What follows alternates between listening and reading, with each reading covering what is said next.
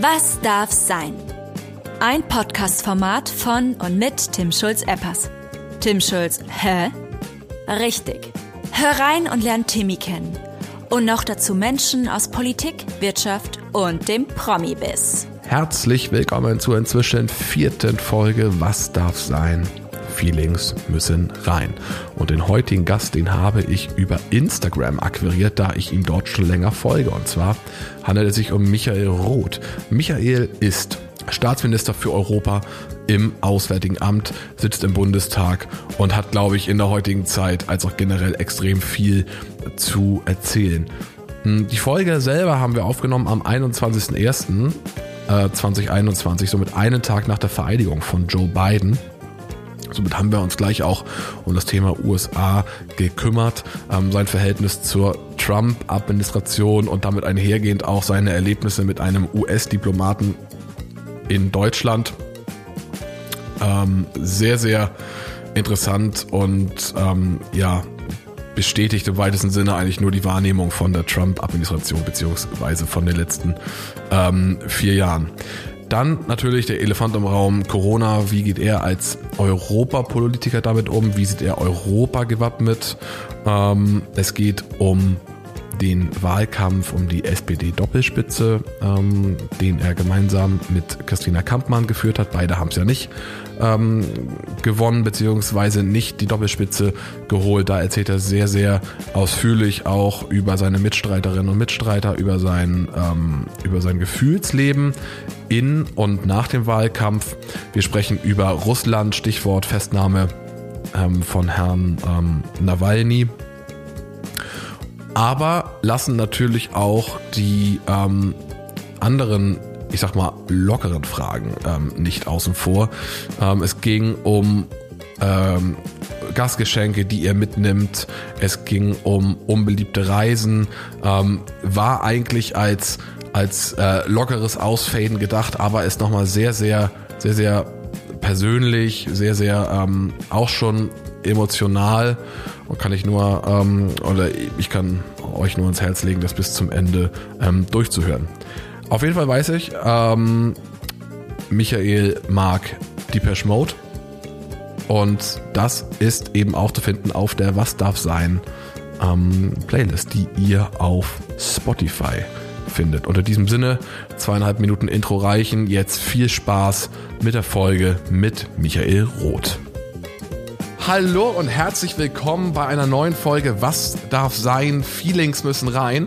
Heute ähm, mit einem Gast, den ich sehr intensiv auf Instagram in der Tat äh, verfolge und da auch äh, fleißiger Follower bin. Und zwar mit ähm, Michael Roth. Hallo Michael. Grüß dich, Tim. Ich freue mich sehr, dass das ähm, in deinem engen Zeitplan hingehauen hat. Jetzt können natürlich die Leute in die Shownotes schauen und sich das durchlesen, aber wir sind ja ein Podcast, daher natürlich auch auf der, auf der Tonspur. Wer bist du denn eigentlich, Michael, und was machst du zurzeit? Zurzeit mache ich nicht so viel wie sonst. Äh, ich bin Europäer, äh, Feminist, Sozi, Staatsminister für Europa seit 2013. Ich kümmere mich also in der Bundesregierung um Europaangelegenheiten und ich bin seit 1998 Bundestagsabgeordneter, direkt gewählt in meinem wunderschönen nordhessischen Wahlkreis. Ansonsten äh, bin ich noch äh, schwul, verheiratet, äh, freiheitsliebend und mache jetzt gerade einen Podcast mit dir. Das finde ich, das finde ich sehr, sehr gut. Das sind alles, äh, finde ich, super tolle ähm, Attribute. Ich habe es ja gerade anfangs gesagt. Du hast ja, ähm, dass ich dir auf ähm, Instagram folge und da auch die erste Anfrage an dich rausging. Ähm, Du nutzt ja oder du zeigst ja auf Instagram, bevor wir natürlich zu der ganzen Politik-Thematik kommen, jetzt gerade, du nutzt ja Instagram schon sehr, sehr intensiv und auch sehr, sehr professionell und gut. Wie, ähm, wie wird denn Instagram, ich meine 10.000 Follower sprechen für sich, wie wird das angenommen, wie ist das Feedback, sowohl gut als auch schlecht? Ähm, du lässt ja schon viel teilhaben, auch an deinem Leben. Ich habe da keinen fix und fertigen Masterplan gehabt, den ich aus der Schublade ziehen konnte. Das ist wirklich Learning by Doing. Man schaut, was kommt an, was kommt weniger an. Es muss natürlich auch einfach passen. Vielleicht hilft mir einfach, dass ich den allermeisten äh, Kram, die, den größten Teil der Kommunikation ähm, auch die Posts äh, alleine mache. Ich habe zwar einen wunderbaren Kollegen, den Tobi, mein Social Media Referent, der mir einfach dabei hilft, mir auch Tipps gibt, der auch analysiert und bewertet. Äh, und wir testen uns immer so ein bisschen voran. Es muss ja eine Mischung sein, äh, die auch zu mir passt. Äh, ich bin ja keine Maschine. Ich mache ja nicht nur Politik, sondern ich bin genauso ein Mensch, der derzeit unter der Lage äh, leidet, wie andere auch. Das heißt, ich habe wirklich weniger zu tun als sonst, weil das ganze Reisen ja komplett wegfällt. Ich bin zurzeit wie ganz, ganz viele andere Arbeitnehmerinnen und Arbeitnehmer auch im Homeoffice. Zwar nicht durchgängig, aber doch meistens. Ähm, und insofern ist mir, klingt vieles, was ich derzeit auch so an Klagen mit auf den Weg bekomme, sehr vertraut. Und ich erlebe vor allem Instagram als eine, eine Plattform, wo man doch mit äh, viel Sympathie, mit Offenheit und mit Respekt sich gegenseitig begegnet. Das ist beispielsweise auf Facebook, wo ich natürlich auch unterwegs bin, anders. Da nimmt dann doch die Aggression, äh, die Wut und teilweise auch der Zorn massiv zu. Und Twitter ist nochmal was komplett anderes. Ich glaube, Twitter ist eigentlich, bis auf so die Politik, äh, Media, äh, Bubble, ist eigentlich Twitter nie richtig in der deutschen Gesellschaft angekommen. Das ist in anderen Gesellschaften komplett anders. Aber wenn du mich jetzt so fragst, fühle ich mich äh, bei Instagram wirklich am wohlsten. Und manchmal macht man einfach auch Dinge, die vielleicht ein bisschen blöd sind. Manche wirkt, für manche wirkt es auch albern, wenn ich da jeden Morgen oder fast jeden Morgen mit meiner Tasse Kaffee irgendwo auftauche. Hilft mir natürlich auch immer so ein bisschen äh, dabei, den ähm, Followerinnen und Followern zu erklären, du, ich bin jetzt gerade in Berlin oder ich bin gerade im schönen Nordhessen, weil ja. ich pendel ja, ich bin ja. ja auf Montage. Ja, Genau, das habe ich äh, auch, auch gesehen und auch dein Kaffee am Morgen. Ich habe auch heute Morgen, ich konnte leider nicht dabei sein, das wäre natürlich ideal gewesen. Ich habe heute Morgen gesehen, du hast auch Clubhouse für dich entdeckt. Ne, also, dass du da, ähm, ich weiß nicht, ob stattgefunden hast. Äh, ich war leider in einem Termin, hab's nur bei dir in der Story gesehen, dass du da aktiv warst. Ähm, wie, wie findest du Clubhouse? Weil ja gerade alle in so einer gewissen Bubble alle drüber sprechen. Ich bin ja neugierig und teste und probiere natürlich auch alles aus. Ähm, bin mir der Risiken auch bewusst. Es ist ja eher ein exklusives Medium, eine sehr exklusive Plattform. Man muss eingeladen werden, man muss ein iPhone besitzen etc. pp. Aber ich war heute Morgen, das war das zweite Mal, dass ich überhaupt präsent war, ähm, auch hier mit einem Schwerpunkt. Ich war schwer beeindruckt. 1200 Menschen, die dazugehört und sich aktiv beteiligt haben.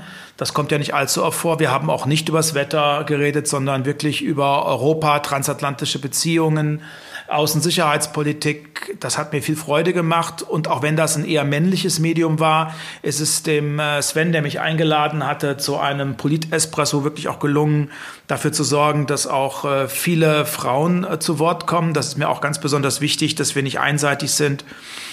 Ähm, ich weiß nicht, wo das endet. Ich bin nur gelegentlich äh, verwundert darüber, dass Menschen, die ich kenne, äh, gefühlt den lieben langen Tag äh, auf Clubhouse verbringen, morgens sich beteiligen, noch spät in der Nacht. Ich krieg das gar nicht gebacken. Also ich muss aufräumen, Wäsche waschen, ähm, ich muss auch noch ein bisschen arbeiten. Ich bin auf anderen Social-Media-Kanälen unterwegs. Ich lebe, liebe, arbeite. Äh, äh, ich will auch mal was lesen. Ähm, ich will nicht nur quatschen. Insofern bewundere ich all diejenigen, die offensichtlich so gut organisiert sind, dass sie dort äh, viele, viele Stunden zubringen. Ähm, also ich weiß nicht, ob der Hype anhält, aber erstmal ist es schon faszinierend und was ich mir natürlich auch wünsche, Tim, ist, dass es wirklich sich so verbreitert, dass all diejenigen, die da mitmachen wollen, auch eine Chance haben, mitmachen zu können. Genau, das ist ja jetzt, hast du schon richtig gesagt, ein exklusiver Kreis und dass du das Gefühl hast, dass ähm, viele Leute Zeit haben. Wer jetzt auch viel Zeit ähm, hat, sollte man meinen, Michael ist der ehemalige Präsident der äh, Vereinigten Staaten von Amerika, ähm, Donald Trump.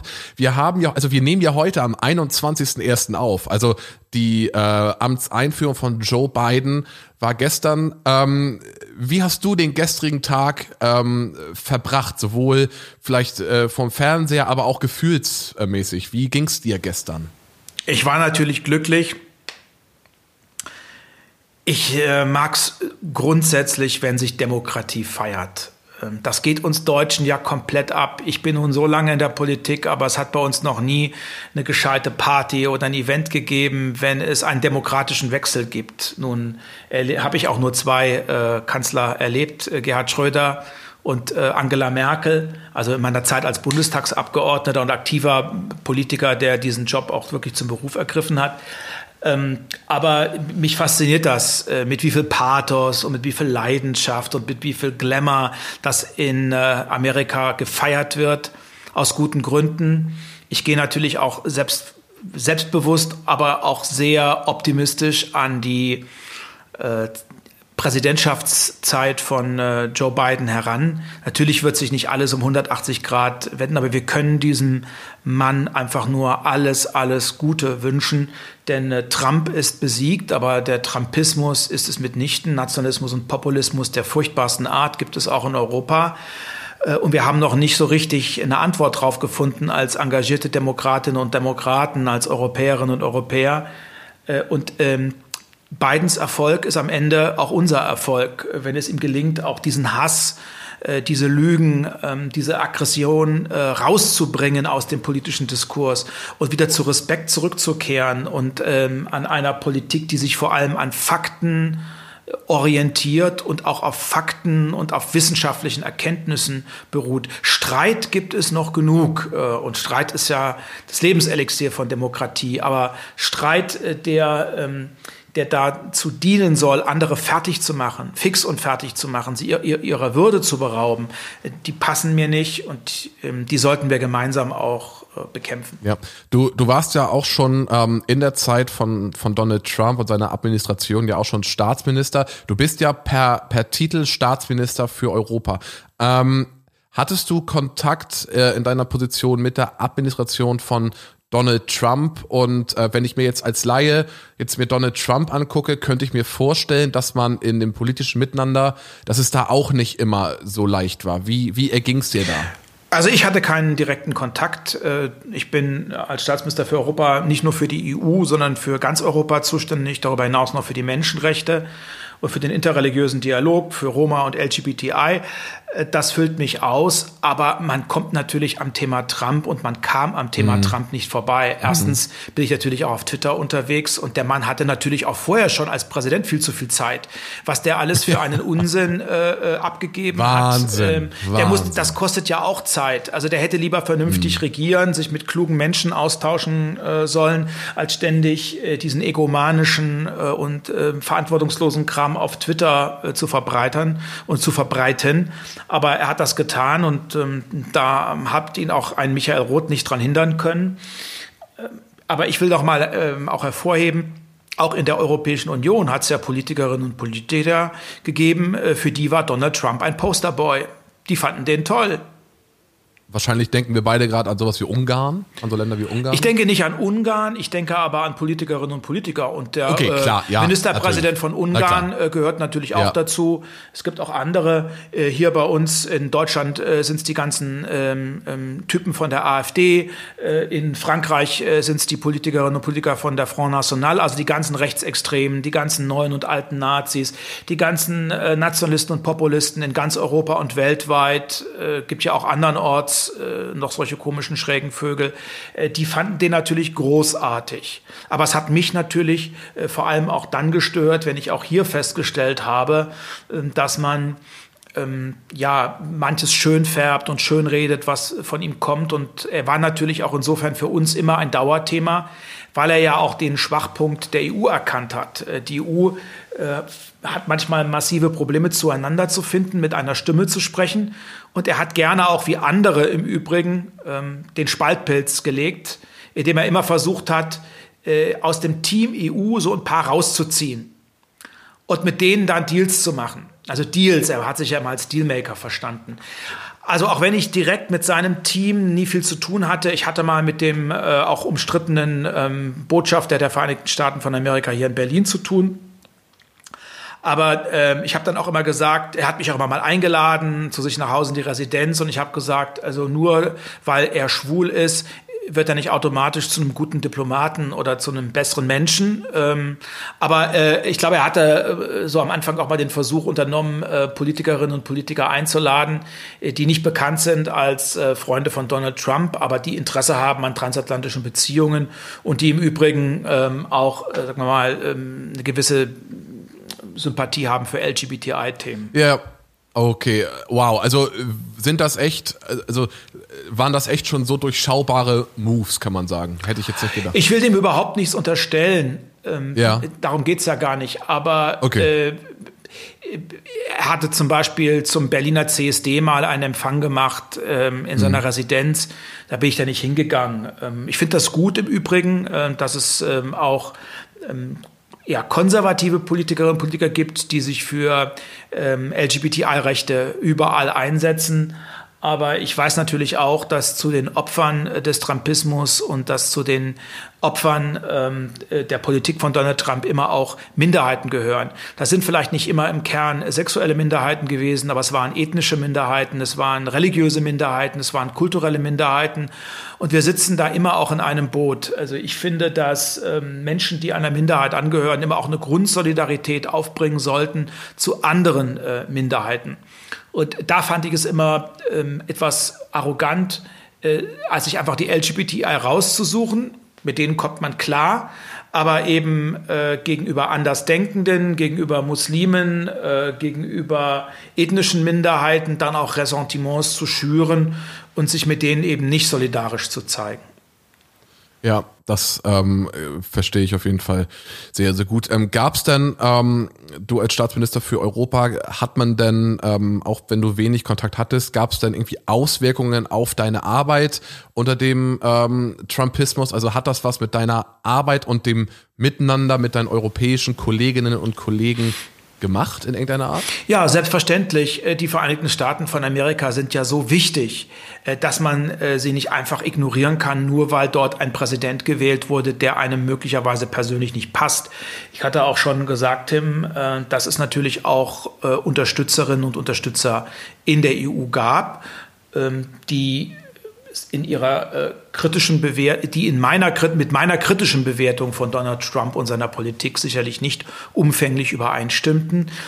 Dann gab es immer wieder auch den Versuch, ähm, die EU zu spalten. Ich will mal daran erinnern, dass beispielsweise äh, Donald Trump den, die an, ja angekündigt hat, er zieht äh, US-Soldatinnen und Soldaten aus Deutschland ab und äh, stationiert deutlich mehr äh, amerikanische Soldatinnen und Soldaten in Polen. Das war ja ein durchschaubares Spiel. Es ging natürlich darum, äh, auch Deutschland und äh, Polen ähm, gegeneinander auszuspielen, beziehungsweise deutlich zu machen, äh, Frau Merkel mag ich nicht äh, und die macht eine Politik, die ich nicht gut finde, im Hinblick auf Migration und Flucht und manch anderem und Klimaschutz.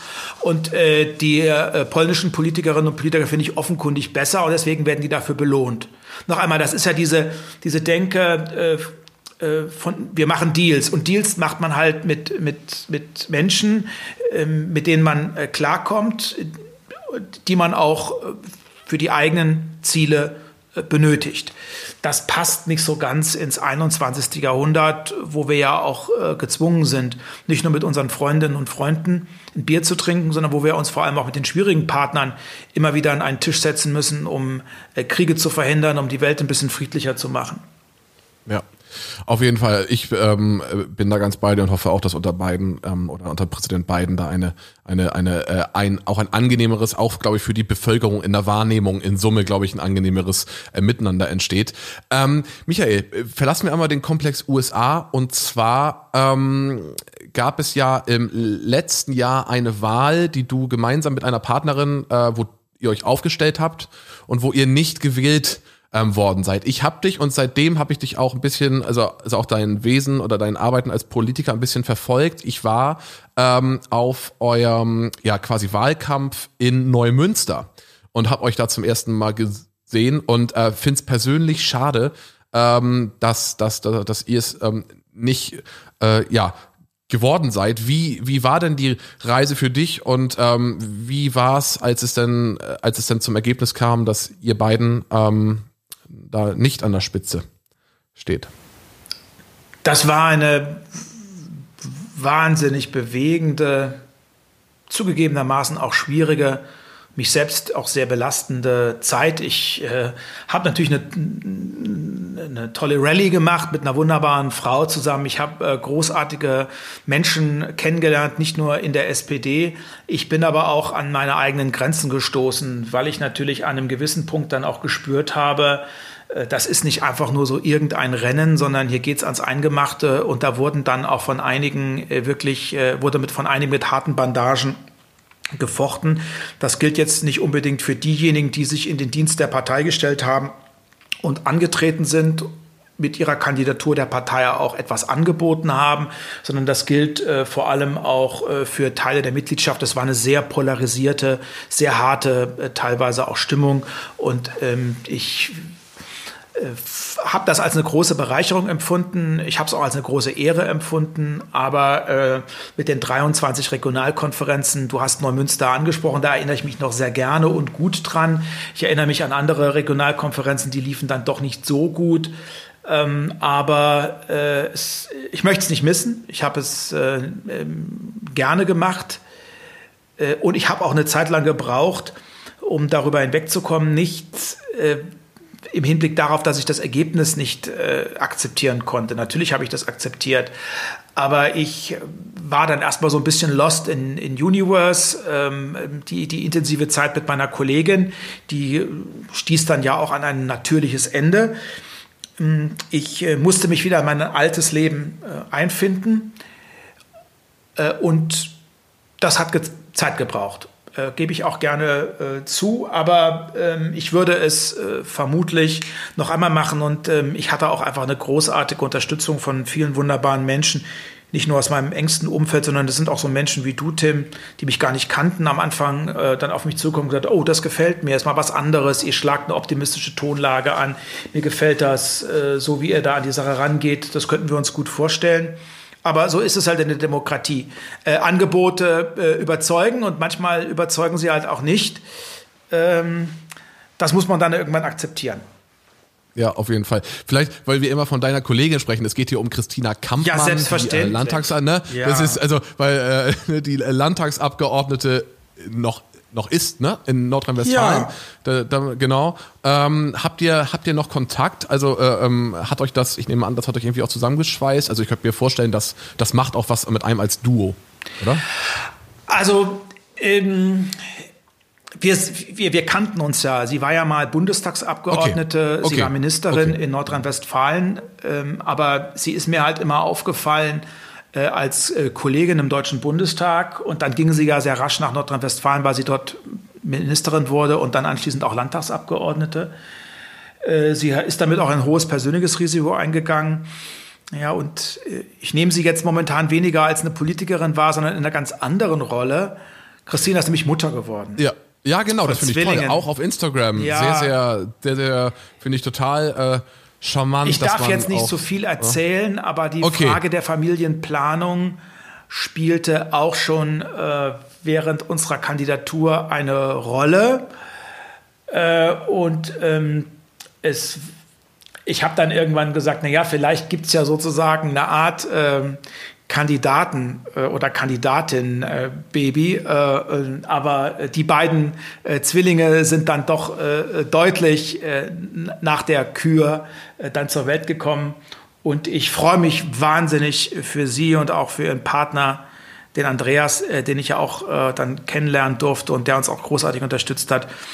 Also Insofern äh, hat das bei ihr ein ganz produktives Ende gefunden, an dem ich aber nicht beteiligt war. Jedenfalls nicht direkt. okay. Das muss ich okay, sagen. Aber du hast ja quasi menschlich, du hast ja, ja menschlich sie in der Zeit getragen und unterstützt. Ja, ja, also das ist ja auch eine, eine. Das war eine spannende Zeit und ähm, äh, das. Äh, hat dem Ganzen auch äh, eine ganz menschliche Komponente gegeben äh, zu dem Zeitpunkt, als die Kandidatur ja vorbei war und es dann auch um die Frage ging, was kommt dann? Und dann äh, wurde sie schwanger und äh, dann ähm, habe ich mich total für sie gefreut äh, und war sehr, sehr glücklich, auch als die beiden äh, dann auch ähm, gesund und munter auf die mhm. Welt kamen. Auf jeden Fall. Ähm, ihr beiden seid, seid ähm, nicht geworden. wie, wie zufrieden bist du denn mit der Arbeit der ähm, aktuellen Doppelspitze der SPD? Das mit der Doppelspitze ist ja nach wie vor ein äh, äh, Experiment. Ähm, Die SPD hat das mal vor, also in ihren Gründungsjahren, äh, als sie noch ganz jung und frisch und im Untergrund war, schon mal ausprobiert, aber seitdem hat sie damit keine Erfahrung mehr gemacht. Ähm, ich habe so den Eindruck, dass äh, die, die, die Vorsitzenden schon auch äh, einerseits das machen, äh, was äh, ihre Unterstützerinnen und Unterstützer auch von ihnen erwarten. Und andererseits sind sie aber auch sehr, sehr schnell in der Realpolitik äh, angekommen. Ähm, sie selbst ähm, haben sich ja sehr, sehr kritisch beispielsweise zur Fortsetzung der Großen Koalition geeinigt. Und dann gehörten sie zu denjenigen, die maßgeblich dazu beigetragen haben, dass die Große Koalition eine Zukunft hat.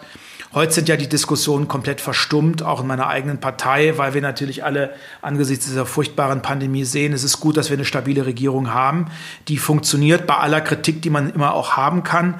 Aber äh, wir machen es ja doch relativ gut. Und ich sehe ja auch in anderen europäischen Partnerländern, wenn ich jetzt gerade jüngst auf ähm, die Niederlande schaue oder auch auf Italien schaue, was es heißt, wenn äh, es eine Regierungskrise gibt, wenn es keine stabilen Mehrheiten im Parlament gibt.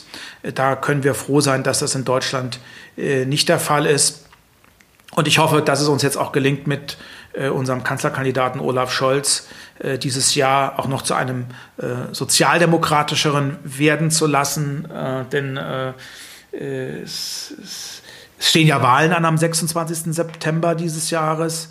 Wir wissen auch inzwischen, wer äh, CDU-Vorsitzender äh, ist. Wir wissen aber noch nicht genau, wer äh, Kanzlerkandidat äh, von CDU-CSU werden wird. Ich sage das deshalb, weil äh, maßgeblich die Politik von einer Person geprägt wird, die definitiv nicht wieder antreten wird, nämlich Angela, von Angela Merkel. Und ich äh, stelle mir natürlich auch die Frage, was wird eigentlich aus den vielen die äh, vor allem auch wegen äh, Angela Merkel CDU, CSU gewählt haben, wenn sie nicht wieder antritt.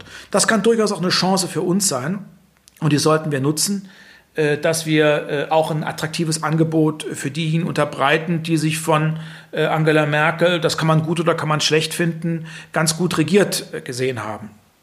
Ja, ja. Ähm, du hast ja schon angesprochen, Olaf Scholz ist, ist ähm, der, der Spitzenkandidat. Äh, äh, siehst du, also es heißt ja Kanzlerkandidat und ich denke manchmal, wenn ich auch so in den Nachrichten und Zeitungen oder in der Zeit oder irgendwo halt lese, es wird von Kanzlerkandidat ähm, gesprochen, ähm, siehst du eine realistische Chance, dass die SPD den Kanzler stellt? Ja, ich sehe eine Chance. Äh, das Rennen ist äh, komplett offen. Natürlich äh, schauen wir uns derzeit, Tim, du, ich, alle anderen auch, die Umfrageergebnisse an und da liegen wir derzeit zwischen 14 und 16 Prozent. Da ist es natürlich eher unrealistisch, von, einer, von einem sozialdemokratischen Bundeskanzler zu sprechen. Aber äh, wenn sich erstmal herumgesprochen hat, dass es beim nächsten Mal nicht um die Frage geht, regiert Angela Merkel weiter oder nicht, wenn es um die Frage äh, geht, wie entwickelt sich eigentlich die CDU weiter, die ja auch unter dem Druck äh, von rechts steht, Herr Merz ist ja nur knapp nicht gewählt worden. Wenn äh, wir auch schauen, ähm, schaffen wir es wirklich auch solidarisch und gemeinsam aus dieser Pandemie rauszukommen, kriegen, kriegt die SPD äh, auch für die gute Politik, die geleistet hat, äh, auch mehr PS auf die Straße. Und wenn wir dann vielleicht auch sehen, dass äh, mancher Hype bei den Grünen ähm, vielleicht auch nur eher ein schöner Luftballon ist, aber mit Substanz wenig zu tun hat, dann kann das durchaus dazu führen, dass wir im Sommer dieses Jahres sagen, es ist ein viel offeneres Rennen, als es sich derzeit im Januar 2021 äh, darstellt. Und äh, Tim, ich bin jetzt seit äh, in meinem 23. Jahr Bundestagsabgeordneter, bin jetzt in meinem achten Jahr Staatsminister für Europa und ähm, ohne Optimismus und ohne ähm, Zuversicht äh, und Hoffnung äh, übersteht man das Ganze gar nicht. Und damit meine ich nicht, äh, Tim, dass ich mir die Welt äh, und auch die SPD äh, schöner rede, als sie tatsächlich ist. Das tue ich natürlich nicht. Deswegen ist ja die Frage, die du auch stellst, äh, gerechtfertigt. Aber äh, es ist jetzt viel zu früh, äh, und es wäre auch ziemlich verantwortungslos, einfach die Flinte ins Korn zu werfen und zu sagen, ja, das wird doch sowieso nicht. Deswegen äh, brauchen wir auch keinen Kanzlerkandidaten. Äh, wir fügen uns ein, wir werden irgendwie im besten Falle Juniorpartner und äh, im Worst Case werden wir eben irgendwo eine von mehreren Oppositionsparteien und können uns dort regenerieren, eine Kur machen, ähm, was weiß ich. Ich halte von diesen Theorien nicht viel, dass wir uns nur in der Kur, also in der Opposition werden erholen und wieder stärker werden können. Aber in der Demokratie muss man mit beidem leben. Mit Regierungsverantwortung und das Beste draus machen, aber eben auch mit äh, Opposition. Ja. Wie siehst du denn, du trittst ja auch bei dir im Wahlkreis an, ähm, wie siehst du denn in der nächsten Legislaturperiode deine Rolle im Bundestag? Also erstmal äh, trete ich wieder an, äh, das ist richtig. Ich gebe gerne zu, das ist mir nicht so leicht gefallen, weil ich natürlich das Privileg habe, so habe ich es immer verstanden, mich überprüfen zu müssen. Äh, es ist ja kein, äh, ich bin ja nicht Berufsbeamter und kann sagen, bis zu meiner Verrentung oder Pensionierung bleibe ich äh, Berufspolitiker, sondern ich habe ja immer einen Vierjahresvertrag. Und ob der Vierjahresvertrag verlängert wird, hängt natürlich von den Wählerinnen und Wählern, hängt aber auch von mir, hängt von meiner eigenen Partei ab. Und ich bin dann auch erstmal in mich gegangen, habe auch mit vielen gesprochen, offen gestanden, habe ich fast niemanden getroffen, der mir gesagt hat, äh, ist jetzt mal gut, hör mal auf. Das hat mich dann doch bestärkt es dann nochmal zu wagen. Außerdem äh, gehöre ich ja zu dem überschaubaren Kreis von Sozialdemokratinnen und Sozialdemokraten, die ihren Wahlkreis ähm, direkt gewinnen können. Ich habe das letzte Mal eines der bundesweit besten Ergebnisse erzielt. Und deswegen habe ich natürlich auch einen ganz persönlichen Ehrgeiz. Ich möchte der SPD dadurch helfen, dass ich nicht auf Platz, sondern auf Sieg setze und ich wirklich auch versuche, meinen Wahlkreis wieder zu gewinnen um damit auch einen Beitrag zu leisten für eine stärkere äh, SPD. Und was dann passiert, das kann ich dir überhaupt nicht sagen. Ähm, ich meine, ich bin ja immer ein Typ gewesen, der äh, gefordert werden musste und der sich auch selber gefordert hat und der sich was abverlangt hat. Insofern kann ich mir jetzt nicht äh, vorstellen, es mir so in der siebten Reihe wohlig einzurichten, ähm, sondern ich möchte natürlich auch weiterhin äh, gefordert werden. Aber das müssen andere auch mitentscheiden. Ähm, Lust auf Politik und Lust auf Veränderung, Lust auf Europa habe ich ja nach wie vor. Das ist äh, doch hervorragend. Du hast gerade auch ähm, eigentlich dein, dein Stichwort Europa gesagt. Wenn du jetzt morgens aufstehst, ähm, wie schaust du auf Europa und welche Themen bezogen auf Europa beschäftigen dich gerade so? Hinter uns liegt ja die deutsche EU-Ratspräsidentschaft. Die hat mich natürlich ein halbes Jahr von Juli bis Ende Dezember stark gefordert. Das waren sicherlich auch die spannendsten Monate in meiner Zeit in der Regierung, weil ich ja nicht nur den Rat der Europaministerinnen und Europaminister geleitet habe, sondern ich ja auch Vertreter der deutschen Ratspräsidentschaft gegenüber dem Europäischen Parlament war. Das hat mich dann trotz Corona regelmäßig auch nach Brüssel gebracht. Und ich habe mir ja so ein paar Ziele gesteckt. Äh, ein Ziel war sicherlich, die Europäische Union äh, als Werte- und als Rechtsgemeinschaft zu stärken. Wir haben massive Probleme im Team selber, weil es einige gibt, äh, die meinen, ähm, dass man sich nicht an die Regeln und an die Werte, auf die man sich verpflichtet hat, halten müsse. Da haben wir jetzt in der deutschen Ratspräsidentschaft äh, zwei äh, neue Instrumente eingeführt, den Rechtsstaatsmechanismus, der im Prinzip dazu führen kann, wenn du dich nicht mehr an die Rechtsstaatlichkeit hältst, gibt es weniger Geld aus Brüssel. Und das zweite ist der Rechtsstaatcheck, ein Dialog im Rat, äh, dem wir uns alle unterziehen müssen, mit dem Ziel, Fehlentwicklungen frühzeitig aufzudecken und um vor allem auch zu einem gemeinsamen Verständnis von Werten und Rechtsstaatlichkeit in der EU zu kommen. Das ist das eine Thema, was mich nach wie vor sehr umtreibt. Sind wir wirklich noch ein, ein, ein, ein Club von bunten, vielfältigen Mitgliedern, aber die zumindest äh, in einem übereinstimmen? Demokratie, Rechtsstaatlichkeit, Respekt gegenüber Minderheiten, Unabhängigkeit der Justiz, Medienfreiheit, Medienvielfalt, eine aktive Korruptionsbekämpfung. Das ist für uns alle äh, gleichermaßen verpflichtend und selbstverständlich. Ähm, das zweite Thema ist natürlich momentan schon die Pandemie. Ähm, wenn es denn stimmt, was ich immer wieder behaupte, dass der Virus keinen Reisepass hat und sich nicht um nationale Grenzen schert, liegt es ja auf der Hand, dass wir bei einer globalen Pandemie nur europäisch rauskommen. Da helfen äh, keine Grenzschließungen, da hilft uns auch keine Abschottungspolitik, äh, sondern da müssen wir gemeinsam dafür sorgen, dass alle Menschen geimpft werden, äh, dass wir äh, uns weiterhin begegnen können, dass Menschen geschützt werden, dass aber auch der Binnenmarkt äh, weiter äh, funktioniert dass wir äh, voneinander und miteinander lernen. Wir haben ja auch äh, manches ausprobiert, was am Ende nicht funktioniert hat, um die Pandemie einzuhegen. Äh, da schauen wir ja sehr aufmerksam, wie machen das eigentlich andere. Das finde ich äh, ist nach wie vor einer der am meisten unterschätzten Vorteile von Europa, dass wir einfach äh, schauen, wie machen es eigentlich unsere Partner. Wir gucken uns das auch gegenseitig ab. Das halte ich nach wie vor mit äh, das Wichtigste. Äh, also ich gucke einerseits hoffnungsvoll auf die EU ähm, weil ich halt auch weiß, äh, in Sachen Klimaschutz, in Sachen Pandemie, in Sachen äh, Krisen und Kriege und Konflikte weltweit äh, hilft uns nur Teamarbeit und hilft uns nur ein gemeinsames und ein starkes Europa. Auf der anderen Seite schaue ich natürlich auch mit Sorge, dass das für viele noch nicht mal mehr ein Lippenbekenntnis ist, sondern dass sie schon auch Lust darauf haben, ähm, es alleine zu machen und sich abzuschotten denn das ist ja auch, ähm, das hat sich ja auch in den USA gezeigt. Nun liegen, liegen die USA nicht in, in der EU, aber noch einmal, da komme ich zum Ausgangspunkt zurück. Der Trumpismus ist ja auch eine, eine Denke, die es eben auch mitten in der Europäischen Union gibt.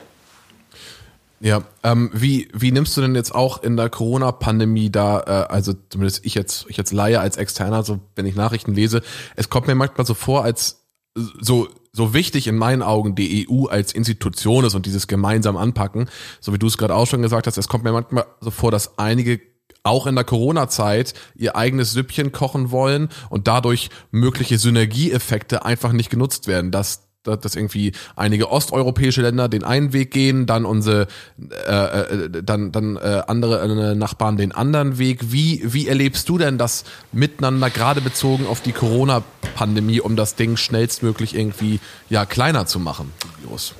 Am Anfang äh, haben wir uns alle nicht mit Ruhm bekleckert. Das gilt im Übrigen auch für uns. Wir waren ja mit der Krise komplett überfordert. Äh, wir haben sowas noch nicht erlebt und jeder hat sich gefragt, was machen wir?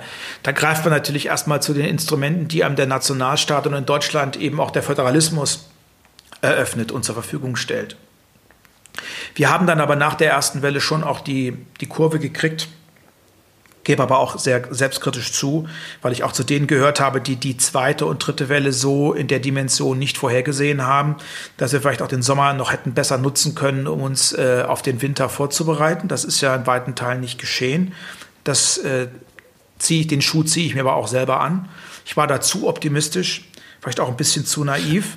Ich muss, ich muss einmal ganz kurz sagen, ich finde es beeindruckend, wie selbstkritisch du bist. Also das erlebe ich selten, dass, dass, dass Politiker sowohl irgendwie in den äh, Nachrichten, aber generell, dass, dass da so viel Selbst, also so viel Selbstreflexion auch äh, äh entsteht. Das finde ich wirklich naja. sehr, sehr angenehm. Nur mal kurz eingeworfen. Naja, das gehört ja dazu, äh, denn ich, ich, ich, kann doch nicht sagen, alles, was wir derzeit entscheiden, ist 100% richtig. Wir nähern uns ja immer nur an, wir probieren aus. Nur mhm. ähm, das Ganze ist ja kein Labor. Also wir können ja zum Beispiel nicht einfach sagen, wir machen jetzt mal für vier Wochen alles wieder auf, ähm, ähm, beenden den Lockdown. Jeder kann tun und lassen, was er will und dann schauen wir mal, ob es besser wird. Das kriegen wir ja nicht hin, weil wir ja Verantwortung für jeden Menschen tragen und das wären verantwortungslose äh, Experimente am lebenden Objekt. Sowas sollte man tunlichst nicht tun. Aber das heißt natürlich immer auch, dass man vor Fehlern und äh, vor Problemen, die man selbst mit äh, zu verantworten hat, nicht gefeit ist. Also kurzum, äh, am Anfang war es schwierig, dann haben wir nicht genügend getan. Äh, jetzt habe ich aber doch in, äh, Teilen, in, in, in, weiten Teilen den Eindruck, wir haben das gut hingekriegt. Ich gehöre zum Beispiel zu denjenigen, die sehr dafür geworben haben, dass wir den Impfstoff äh, gemeinsam ähm, ordern, äh, dass wir ein Versprechen abgeben, dass egal wo man in der EU wohnt, äh, gewährleistet wird, dass die Menschen unabhängig von der Dicke des Geldbeutels äh, eine Impfung bekommen können, wenn sie das denn wollen. Ähm, inzwischen hat die Europäische Union 30 äh, Prozent des äh, weltweit in diesem Jahr zur Verfügung stehenden Impfstoffs gekauft, gleichwohl wir nur 6 Prozent der Weltbevölkerung stellen. Also wir haben so viel bestellt inzwischen, das reicht für uns mehrfach. Ähm, das wird dann auch eine Frage der internationalen Solidarität sein. Sind wir bereit, auch das, was wir gekauft haben und das, was wir bestellt haben, auch abzugeben? Aber wie wenig selbstverständlich das ist, also dieser europäische Ansatz, habe ich natürlich auch gemerkt, als in Deutschland bei uns die Ungeduld nachvollziehbar wuchs, als es mit dem Impfen nicht so schnell ging und als auf einmal gesagt wurde, ja, ihr habt, das hat Europa nicht gut hinbekommen. Es ist zu wenig bestellt worden, es gibt zu wenig Impfstoffe. Ähm, ja, es gibt zu wenig Impfstoff, aber nicht, weil wir zu wenig bestellt haben, sondern weil schlicht und ergreifend äh, nicht, noch nicht genügend Impfstoff äh, produziert wird.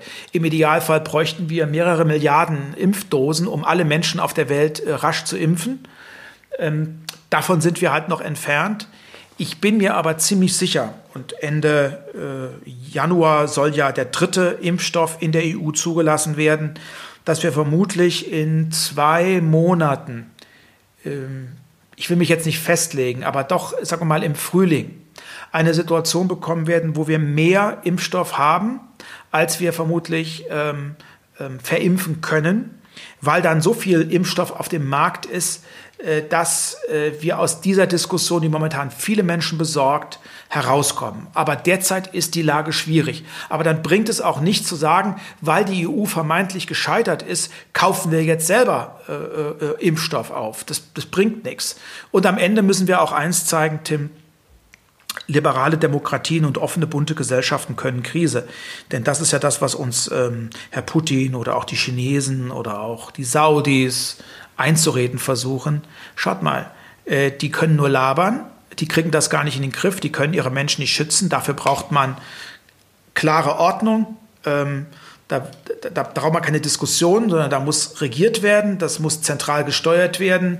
Ähm, da hilft auch keine Kritik. Das kann aber nicht unser Ansatz sein, sondern wir wollen ja äh, ähm, auch in dieser Krise Dem Demokratien bleiben. Und wir müssen eben zeigen, dass wir das gut hinkriegen. Ähm, und das ist, der überge das ist die übergeordnete Message dieser ganzen europäischen Politik. Es geht nämlich auch um einen Konflikt mit autoritären Regimen.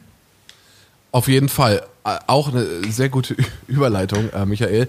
Ähm, vor kurzem ist ja ähm, Herr Nawalny von Deutschland nach Russland zurückgeflogen und ist da jetzt zum, also Medienberichten zufolge ähm, entsprechend in einem Schnellverfahren ähm, ja, verhaftet worden, zu 30 Tagen Gefängnis. Ähm, Gab es da, gab's da ein Statement von euch aus dem, aus dem äh, Ministerium zu? Ja, selbstverständlich. Dazu hat sich äh, Heiko Maas geäußert, dazu habe ich mich geäußert, dazu haben sich viele andere Kolleginnen und Kollegen geäußert.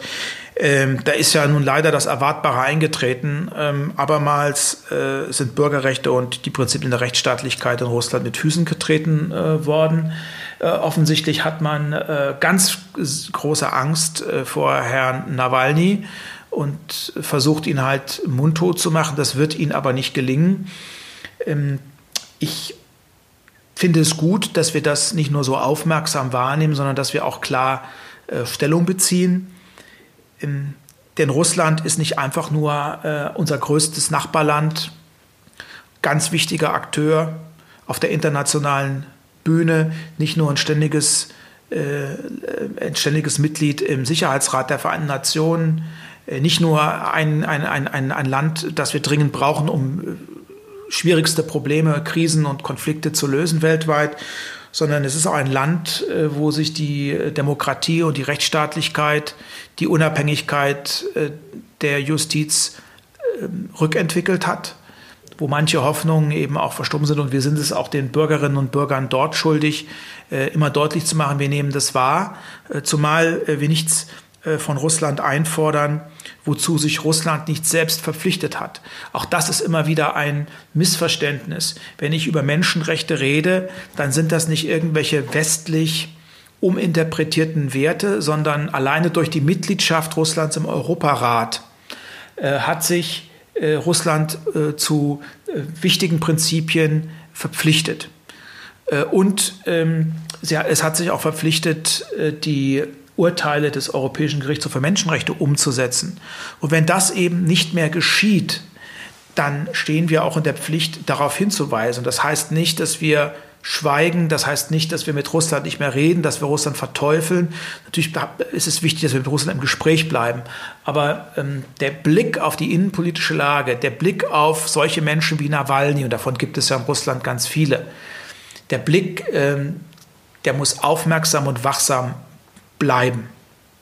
Ja, ja, das ähm, Nicht gut und wichtig. Ich habe auch nur dann durch Zufall äh, mitbekommen, dass auch das Team von Herrn Nawalny auch ein zweistündiges Video auf Russisch äh, veröffentlicht hat, wo es auch um, um den russischen Präsidenten ging und seine Privatwillen äh, und so. Also das ist schon, das ist schon ein heißes Eisen, auch, auch finde ich so, so, so als Laie und ähm, ja.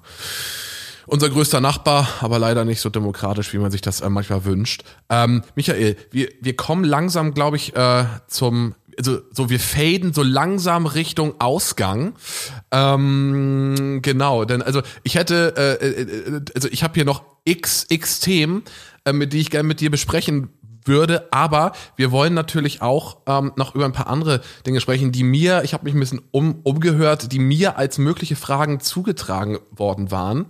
Und zwar ähm, einmal, was war denn deine aufregendste Dienstreise bisher? Also meine aufregendste Dienstreise war eine, die ich nie machen wollte. okay, Wo ich verpflichtet gespannt. wurde von der Kanzlerin und von der Bundesregierung. Oha. Ja. Ich musste zur Amtseinführung des iranischen äh, Staatspräsidenten als Vertreter Deutschlands reisen. Äh, das ist mir natürlich schwer gefallen. Naja, äh, es ist ich musste dann nun hin. Ähm, das war eine Zeit, als wir auch mit dem neuen gewählten äh, iranischen Präsidenten neue Hoffnungen verbanden, dass es besser wird. Und äh, einer musste dahin und dann hatte man äh, mich halt auserkoren und ich habe mich danach nicht gedrängt. Ähm, zum einen natürlich. Hab, äh, habt, ihr so, habt ihr so Streichhölzer gezogen? Nee, habt ihr so Streichhölzer äh, gezogen und mit dem kürzesten Streichholz muss los? So, oder? Äh, das macht jetzt mal der, jetzt, das macht jetzt mal der, der Rot. okay. Ähm, okay. Äh, ja. Und das ist natürlich ein Land. Ich gehe damit professionell um, aber ein Land. Ähm, was äh, mich sozusagen in meiner Würde ja verneint. Ich meine, äh, Homosexualität äh, kann in, äh, im Iran ähm, zum Tode führen. Ähm, es ist ein Land, äh, das äh, Israel vernichten möchte. Es ist aber trotzdem auch ein faszinierendes Land. Ähm, ich habe Menschen selber mit, mit persischen Wurzeln in meinem Umfeld. einer meiner engsten Mitarbeiter hat persische Wurzeln und ich, ich, ich weiß deshalb auch, was für ein, ein, ein gespaltenes und was für ein vielfältiges Land natürlich Iran ist. Aber das war eine Reise, die mir zugegebenermaßen sehr schwer gefallen ist. Ähm, äh, daran erinnere ich mich. Äh, das ist vielleicht eine von, von, äh, von, von vielen Reisen. Und was ich auch nie vergessen werde, das war meine allererste äh, äh, Reise nach Griechenland. Äh, das war äh, am 23. Dezember 2013, kurz vor Heiligabend. Die deutsch-griechischen Beziehungen lagen äh, am Boden. Ähm, du wirst dich War noch an so Herrn gut, ne? Schäuble ne? erinnern, äh, die Krise. Absolut. Ähm, ja. Und ich habe gesagt, äh, ich will ein Zeichen setzen, äh, dass jetzt äh, mit der neuen Regierung, mit Sozis in der Regierung, ein anderer Ton herrscht und wir auch die wirtschaftlichen und sozialen Sorgen in Griechenland ernst nehmen und bin dahin. Da war ich ziemlich aufgeregt und ich weiß noch, wie mich das äh, äh, beschäftigt hat. Und äh, es gibt dann auch kein Land, in, in das ich in meinem, meinem ersten Term, meiner ersten Amtszeit so oft äh, geflahen bin wie, wie nach Griechenland. Äh, da hat sich auch eine, eine, eine, große emotionale Nähe entwickelt. Aber das war auch äh, für mich eine, eine, eine, eine ganz besondere Reise. Da will ich nochmal eine, eine, eine, eine dritte Reise äh, erwähnen. Liegt schon einige Jahre zurück. Da bin ich ähm, nach Frankreich gereist, wo ich natürlich als Beauftragter für die deutsch-französische äh, Beziehung äh, sehr oft hinreise. Aber ich bin in einen äh, kleinen, kleinen Ort gereist, mehrere Autostunden von ähm, Paris entfernt. Ähm, ein Ort, wo die Nazis, die SS, ähm, die, die Wehrmacht 1944 ein, ein, ein ganz schlimmes Massaker verübt hat, wo Kinder, ähm, alte Frauen, Männer ähm, ermordet wurden. Und ähm, dort bin ich hin, äh, um, äh, um Verzeihung zu bitten. Ich war der erste äh, Vertreter der deutschen Regierung, der sich dort hat sehen lassen. Und ich habe einem der wenigen Überlebenden ähm, damals, der sich für die Friedens- und Versöhnungsarbeit eingesetzt hat, äh, das Bundesverdienstkreuz äh, verliehen. Der Gute ist äh, vor wenigen Monaten gestorben, betagt. Aber das war für mich auch nochmal ein ganz äh, bewegender Moment, der mir auch immer wieder gezeigt hat, äh, dass man Geschichte nicht einfach irgendwann beenden oder abschließen kann, sondern äh, die, die, Geschichte wirkt äh, heute noch. Und diesen älteren, aber auch jungen Menschen begegnet zu sein, äh, die aus Familien kommen, in denen fast komplett irgendwo ein Opfer zu beklagen war. Ähm, das war das war für mich ein, ein, ein besonders eindrücklicher Moment. Also das waren jetzt mal so drei äh, Reisen, äh, die mir viel bedeutet haben oder die für mich sehr schwierig waren, die auch besonders mhm. spannend waren oder auch besonders kontrovers waren. Ich könnte ja, jetzt ganz okay. viel erzählen, da müssen wir ja. noch mal einen Podcast machen. Du ja, merkst, gerne, äh, gerne, gerne. Ähm, also äh, On the Road äh, mit Michael ich Roth. Noch so viele ähm, da, da, da, da gibt es, da können wir noch ganz viel quatschen. Ja, ja ich habe auch, ähm, das ist doch der Podcast mit, mit ähm, Frau Barley, ne? Ja, der, das ist genau. der, das ist der Podcast, den ich jetzt mit Katharina Barley mache. Ja, genau. Katharina Barley, äh, genau. 651 Kilometer. Das haben wir gerade vergangenen Freitag begonnen und äh, wir treffen cool. uns jetzt immer 14-tägig. Ach, klasse. Ja, das ist doch, ich, ich finde auch, das Medium-Podcast ist echt, also gerade, glaube ich, für Politiker mit wenig Zeit, das erleben wir jetzt auch, ist ja ja, halbwegs technisch machbar, geht schnell umzusetzen und auch ähm, das dahinter ist, glaube ich, eine tolle Sache, um um äh, den um das äh, ja um sich selber auch äh, mitzuteilen. Dann äh, Michael war noch eine äh, Frage und zwar hast du eine Bucketlist? Was ist denn das? Das ist quasi ähm, das ist eine Liste mit Dingen, die man vor seinem Tod noch unbedingt gemacht haben möchte. Nein, habe ich nicht. Sollte ich vielleicht mal äh, machen. Ähm, oder generell Dinge, die du noch machen willst, ich weiß nicht, Base Jumping oder Nee, sowas habe ich, sowas habe ich, sowas habe ich gar nicht. Mhm. Ähm, ich will nicht sagen, dass ich planlos durchs Leben gehe. Ich habe schon einen Plan. das ist und gut. ich nehme mir auch immer wieder äh, äh, etwas, etwas vor. Ja. Aber wahrscheinlich habe ich das nicht gemacht, weil ich kein sonderlich entspanntes äh, Verhältnis zu äh, meinem Ableben habe. Das hat einen ganz einfachen Grund. Ähm, meine Eltern sind früh gestorben. Sehr, also mein Vater sehr früh, meine Mutter äh, auch früh. Und ähm, ich bin jetzt äh, im vergangenen Jahr 50 Jahre alt geworden. Und ähm, da möchte man eigentlich, also fällt es mir schwer, so, so, so eine Liste zu erstellen, wo dann die letzten Dinge draufstehen, weil ich immer denke, ähm, wie viel Zeit hätte ich dann theoretisch noch, wenn ich so alt geworden wäre oder so alt werden, Entschuldigung, alt werden würde wie mein Vater oder so alt werden würde wie meine Mutter. Was würde ich dann in diesen Jahren noch alles äh, unter, unter, unterbringen müssen? Äh, da, da möchte ich eigentlich nicht ran. Aber äh, trotzdem hast du mich auf eine Idee gebracht, Tim. Äh, vielleicht sollte ich wirklich mal versuchen, noch so ein paar Dinge, die ich unbedingt machen möchte, äh, zu erledigen. Ich habe aber auch eins gelernt, äh, ich weiß nicht, wie es dir geht, ähm, im Carpe Diem einfach die Chancen nutzen, die sich einem geben. Äh, man tut's ja dann doch nicht. Guck mal, was habe ich mir alles jetzt für diesen Lockdown vorgenommen?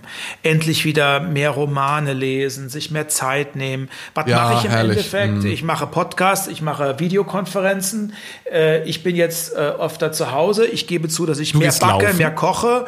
Ich laufe. Oder du gehst viel laufen. Laufe, ne? ja. ähm, ich äh, gucke wahnsinnig viel äh, Serien, ähm, das ähm, abends immer. Was, was guckst du gerade so, so als heißer Tipp? gucke ich eine, die heißt Murder. Ist eine amerikanische Serie, mhm. die ist echt spannend. Eine ja. äh, Rechtsprofessorin und berühmte Strafverteidigerin äh, ja, ähm, zeigt äh, mit ihren äh, Praktikanten, mit ihren Studis ähm, und mit ihrem engsten Team, ähm, dass man äh, ja auch bei einem Mord äh, immer wieder ungeschoren äh, davon kommen kann.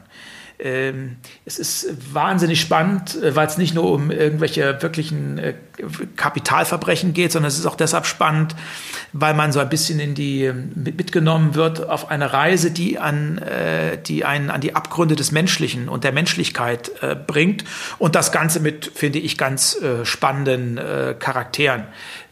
Das wäre der Werbeblock gewesen. Ähm, aber ansonsten habe ich vor allem so ein Interesse an so historischen äh, äh, Sachen. Äh, ähm, Thriller, die finde ich auch ganz faszinierend. Ähm, aber ich möchte immer auch, ähm, also ganz kaputt bin ich dann doch nicht, ich möchte immer noch ein bisschen was lernen. Ja, äh, ich. will was lernen, ich. Äh, will was mitnehmen. Ja. Vielleicht auch, dass ich beim nächsten Podcast einfach angeben kann, weil ich dann was sagen kann über das frühe Spätmittelalter äh, oder du, über die Hygieneverhältnisse im Absolutismus ja. oder sonst irgendetwas. Ja. Finde ich gut. Ich muss sagen, äh, ich, ähm, ich ähm, äh, gucke sehr gerne so Arte-Dokus. Also ja, wo dann irgendwie auch so in einer Viertelstunde ne, über die französische Revolution oder äh, die amerikanische Unabhängigkeitserklärung. So kurz und knackig ist super. Das ist auch genau mein mein Ding. Ähm, ja und aktuell natürlich durch Lockdown auf Netflix und Amazon Prime und wie sie alle heißen. Äh, man könnte ja, wenn man wollte, durchgehend schauen und müsste gar nicht mehr aufstehen, Essen bestellen, aber das ist dann auch nicht, das ist dann auch nicht gerade zuträglich für die Gesundheit, glaube ich. Nee, nicht unbedingt. ähm, und dann die letzte Frage, die noch kam, war, ähm, hast du ein, wenn du ähm, unterwegs bist als Staatsminister, hast du ein Gastgeschenk, das du immer mitnimmst? Nein, habe ich nicht. Ähm, da hat sich leider so eine schöne Tradition ein bisschen verabschiedet. Also in der Europäischen Union, und ich bin ja überwiegend in der EU oder auch in Europa unterwegs, es ist unüblich äh, geworden, ähm, Gastgeschenke zu bekommen, beziehungsweise Gastgeschenke zu verteilen, weil man sagt, das ist ja gar nicht mehr so ein richtiger klassischer Staatsbesuch oder äh, offizieller Politikbesuch, Regierungsbesuch, sondern wir begegnen uns ja als Kolleginnen und Kollegen normal. Wir gehören zu einem Team, das nennt sich EU und deswegen sollte man auf diesen ganzen äh, Firlefanz äh, verzichten. Aber äh, es gibt so ein paar Länder, die legen da allergrößten Wert drauf, beispielsweise Türkei äh, oder auch ähm, also in Griechenland habe ich wirklich die schönsten Geschenke bekommen. Die machen nämlich Folgendes äh, die, die ähm, äh, das scheint so eine, so eine Tradition dort zu sein. Ich kenne die gar nicht so aus deutschen Museen, aber so Ausgrabungen, antike Stücke, davon werden ähm, ähm, Kopien angefertigt. Ich will da Ah, ich kann es dir jetzt schlecht zeigen, den, den, den Zuhörerinnen und Zuhörern. Also du, also du kannst ich es mir schon zeigen, so eine Friedenstaube. Ja. Ich habe so eine Friedenstaube, ja. die ist ausgegraben worden ähm, und die habe ich jetzt als Replik hier bei mir auch äh, stehen. Die hat also ja. Jahrhunderte, Jahrtausende gefristet in irgendeinem griechischen Sand irgendwo in der Erde und ist dann ausgebuddelt worden. Ähm, oder hier habe ich an der Wand habe ich auch noch mal etwas. Also das sind wunderschöne äh, Geschenke. Äh, man macht da nichts kaputt und nichts falsch, weil es sind ja keine ja. Originale, aber es sind wunderschön, nee, nee, genau. Ach, cool. äh, wunderschöne Schön. Kopien. Und wo es auch noch zum guten Ton gehört, äh, Gastgeschenke mitzubringen, äh, ist Türkei. Und ich habe eine äh, von vielen nicht geteilte Schwäche für Porzellan. Ja, Porzellan. Ja, ja, ist halt. Und ich kann, kann verschenke ja. Äh, deshalb gerne etwas aus Porzellan. Okay. Ach, herrlich. Cool. Und dann äh, sind wir jetzt in der Tat leider schon äh, am äh, Ende. Die Zeit, die ist auch so, so geflogen. Wahnsinn. Ähm, Michael, wir haben eine, äh, also wir, wir haben eine Was darf sein Playlist auf Spotify. Und gibt es einen Song, den du vielleicht generell gerne hörst, den du gerade gerne hörst, den wir auf die Playlist ähm, packen können, damit die Zuhörerinnen und Zuhörer ähm, sich da auch quasi reinhören können. Ja, aber selbstverständlich.